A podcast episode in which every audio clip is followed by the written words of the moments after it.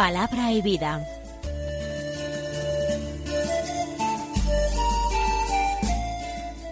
Con el padre Manuel Horta, desde Sevilla.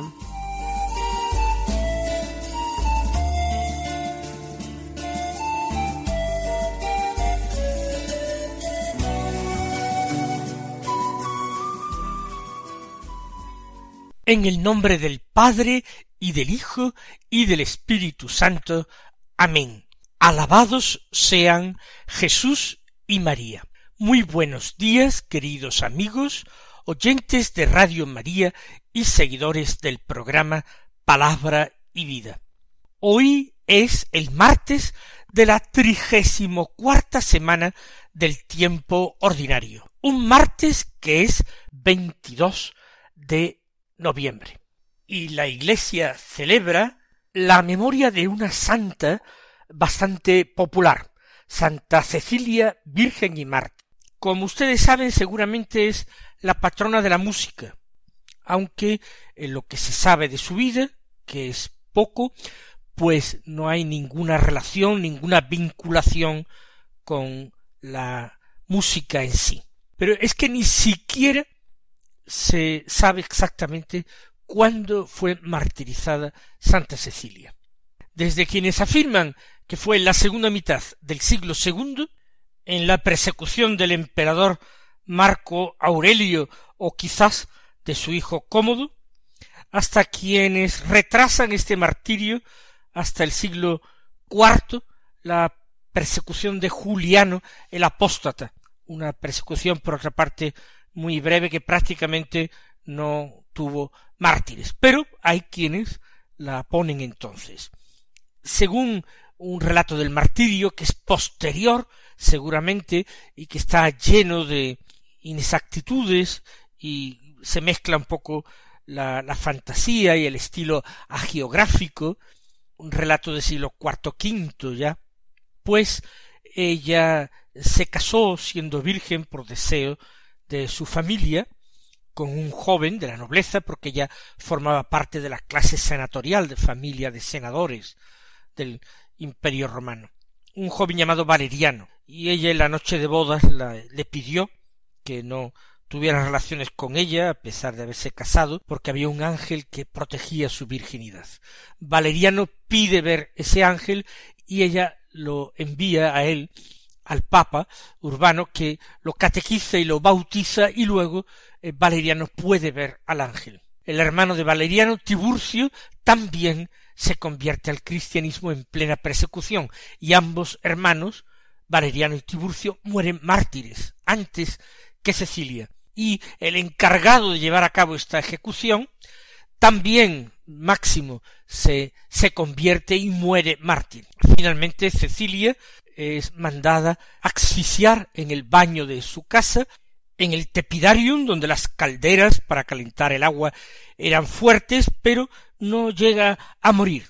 Sale ilesa de ese cuarto ardiente. Y entonces el prefecto de la ciudad manda al verdugo para que la decapite allí mismo en su casa, y el verdugo dio tres golpes con la espada sin terminar de separar la cabeza del tronco y huyó eh, espantado, dejándola todavía con un hilo de vida. Pero según esta misma eh, leyenda o relato, ella sobrevivió incluso hasta casi tres días, eh, bañada en sangre. Y en ese tiempo mm, ordenó varias cosas, entre ellas que su casa, su casa palacio, de, que estaba situada en el Trastevere, fuera dedicada como templo. Y así el Papa Urbano la enterró en uno de los cementerios cristianos, en una catacumba, entre obispos y confesores en la catacumba llamada Calixtina. Pero ya decimos que este relato no tiene un valor histórico probado, es una leyenda piadosa aunque los personajes que aparecen, Cecilia y Valeriano su esposo, Tiburcio, el hermano, Máximo, el que estaba encargado de la ejecución de los primeros, son personajes que parece que son históricos y son realmente mártires de los primeros siglos de la Iglesia.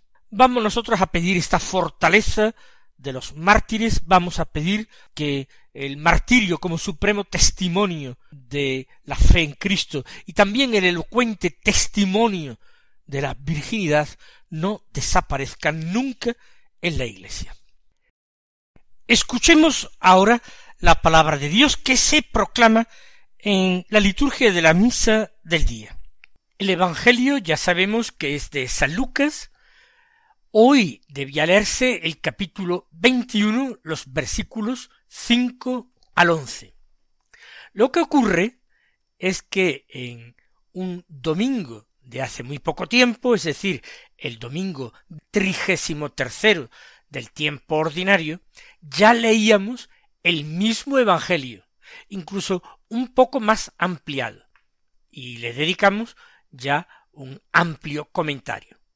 De forma que hoy, para no repetirnos inevitablemente en algunas cosas, pues vamos a tomar como objeto de nuestra meditación el libro del Apocalipsis. Hoy, en el capítulo catorce, leemos los versículos catorce al diecinueve que dicen así Yo, Juan, miré y apareció una nube blanca y sentado sobre la nube alguien como un hijo de hombre, que tenía en la cabeza una corona de oro y en su mano una hoz afilada. Salió otro ángel del santuario, clamando con gran voz al que estaba sentado sobre la nube. Mete tu hoz y ciega. Ha llegado la hora de la siega, porque ya está seca la mies de la tierra. El que estaba sentado encima de la nube metió su hoz sobre la tierra y la tierra quedó segada. Otro ángel salió del santuario del cielo, llevando él, él también una hoz afilada, y del altar salió otro ángel, el que tiene poder sobre el fuego, y gritó con gran voz al que tenía la hoz afilada, diciendo Mete tu hoz afilada y vendimia los racimos de la viña de la tierra, porque los racimos están maduros. El ángel metió su hoz en la tierra y vendimió la viña de la tierra y echó las uvas en el gran lagar de la ira de Dios. Nos encontramos en momentos más difíciles, más complicados de interpretar dentro del Apocalipsis. No hemos escuchado los inmediatamente anteriores.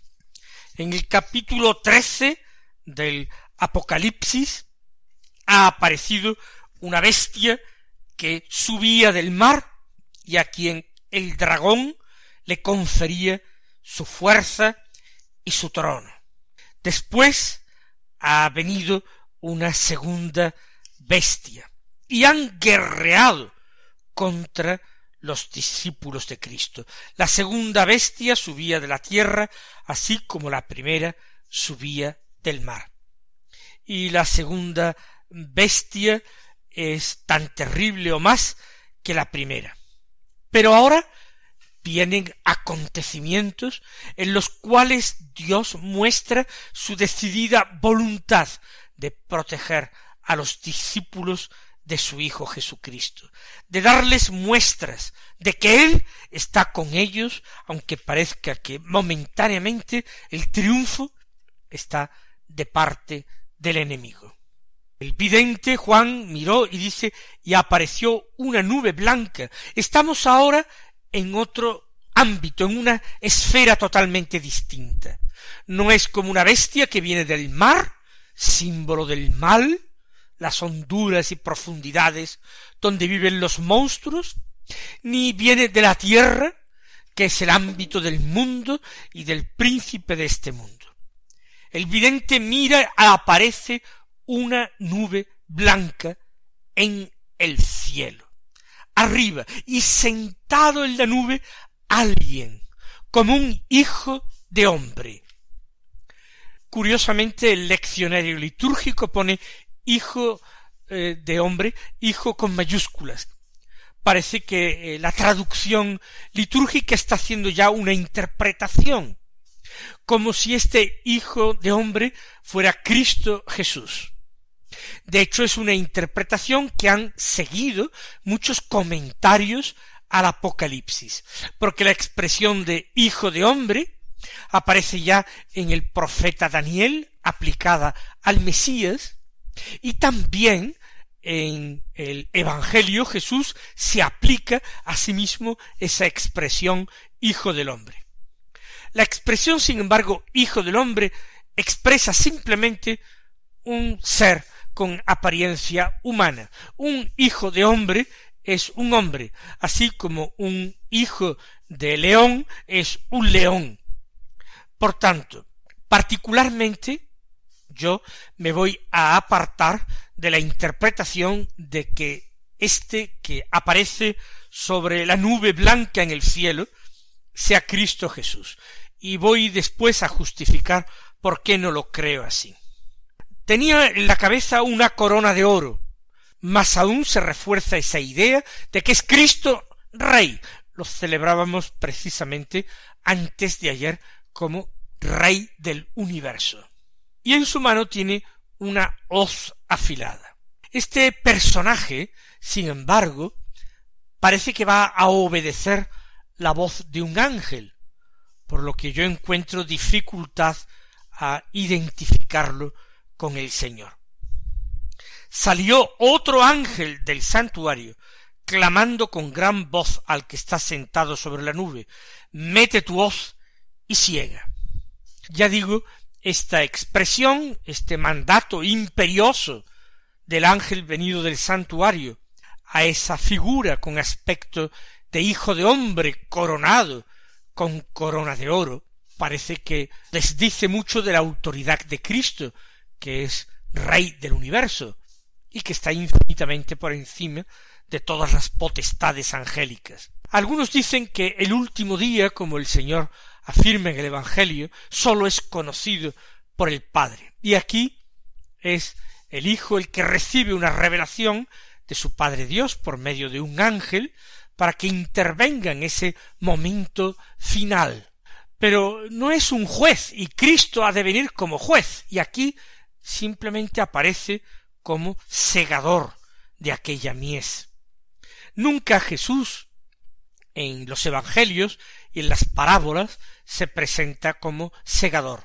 Se presenta como sembrador, eso sí, o como el dueño de la mies, que dice a los segadores que dejen la cizaña, no la arranquen, que en el último día él enviaría a sus segadores y ellos apartarían y separarían el trigo de la cizaña. Pero Cristo no se presenta nunca como segador. Insisto, sí como sembrador, o sí como propietario del campo. Por supuesto, sí como juez del universo. Aquí el ángel le dice a este personaje, mete tu hoz y ciega, porque ha llegado la hora de la siega, porque ya está seca la mies de la tierra. Se trata de una primera acción divina, es Dios quien manda al ángel, a ese personaje, a realizar la siega. Quizás el personaje es otro ángel, de otro coro, con otro aspecto, con otra misión distinta. Tiene corona de oro como tienen corona de oro también aquellos veinticuatro ancianos que estaban en torno al trono de Dios en aquella visión que ya hemos leído y comentado del Apocalipsis. Parece que es la primera acción de Dios en defensa de sus elegidos, a los que se opone y persigue ferozmente la bestia, las dos bestias y el dragón. La tierra ya está seca y es cegada.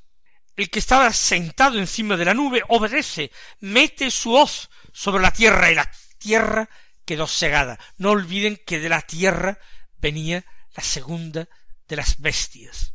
Se ha aplicado esa acción de Dios punitiva contra la tierra. Ahora otro ángel sale del santuario del cielo llevando también una hoz afilada. Otro ángel. Parece que los dos personajes que llevan hoces afiladas deben ser dos ángeles. no Jesucristo, y un ángel. Aquí es nombrado expresamente como ángel. Y del altar salió otro ángel más, un cuarto, a mi juicio, el que tiene el poder sobre el fuego. Eh, se ha hablado de cómo un ángel ha arrojado fuego desde el altar de los perfumes.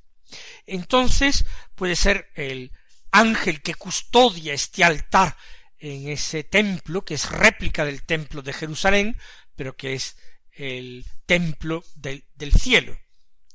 Y este altar que, perdón, este ángel que tiene poder sobre el fuego, grita al otro ángel con gran voz, diciéndole, mete tu hoz afilada y vendimia los racimos de la viña de la tierra, porque los racimos están maduros. Aquí se trata de una nueva tarea de corta, pero es una tarea mucho más fuerte, más radical.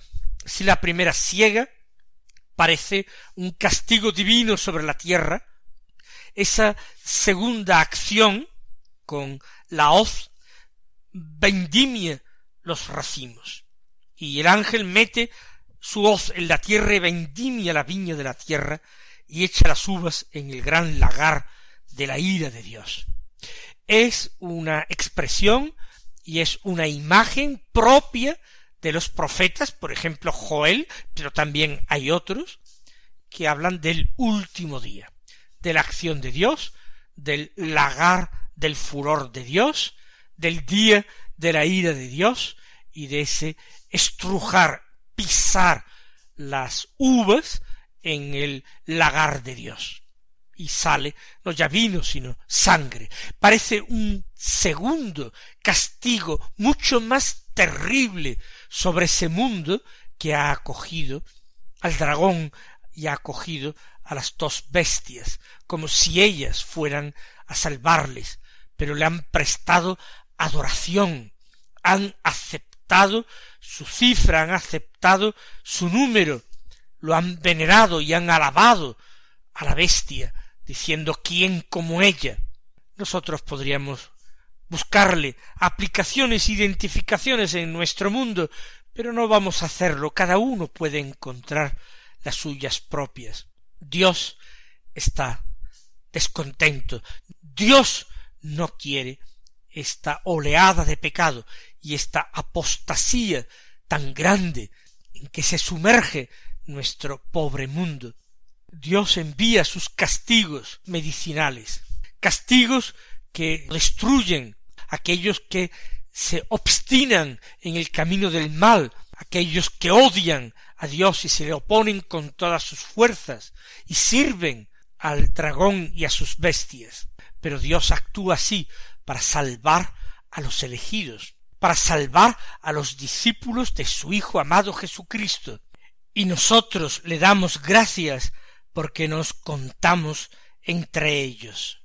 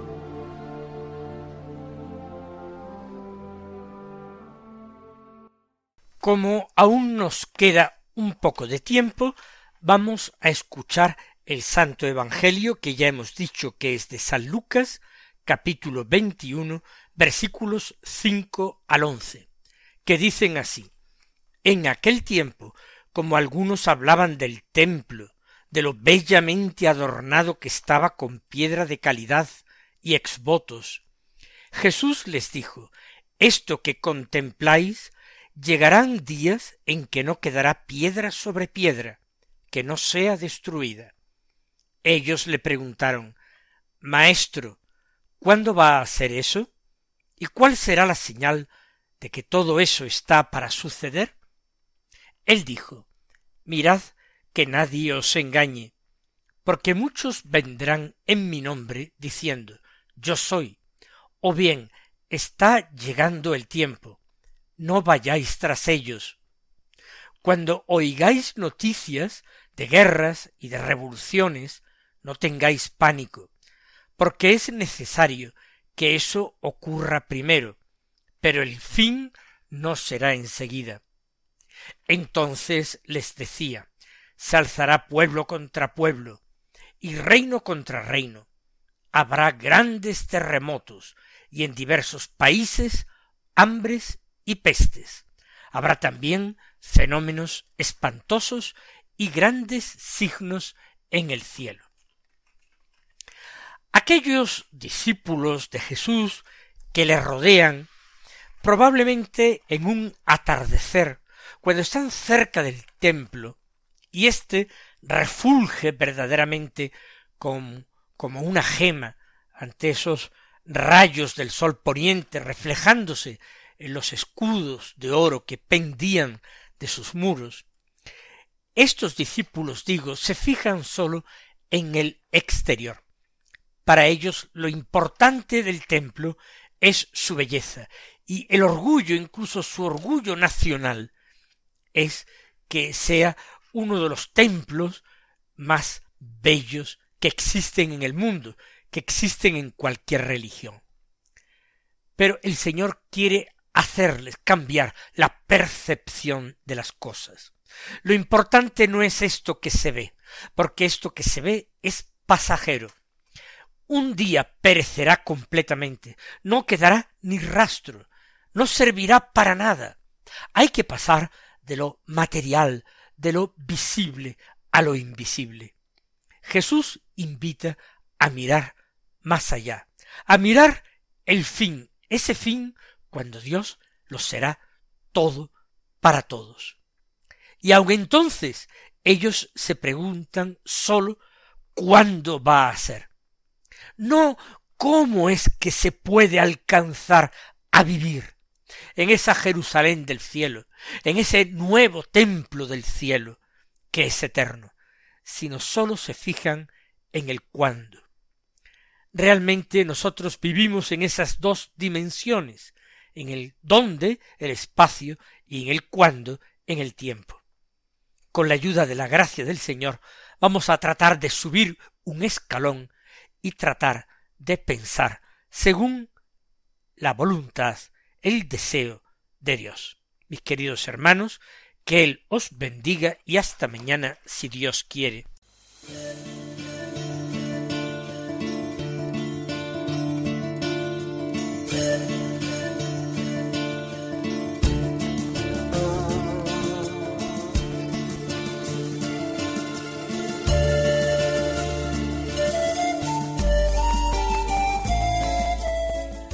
Concluye Palabra y Vida, un programa dirigido desde Sevilla por el Padre Manuel Horta.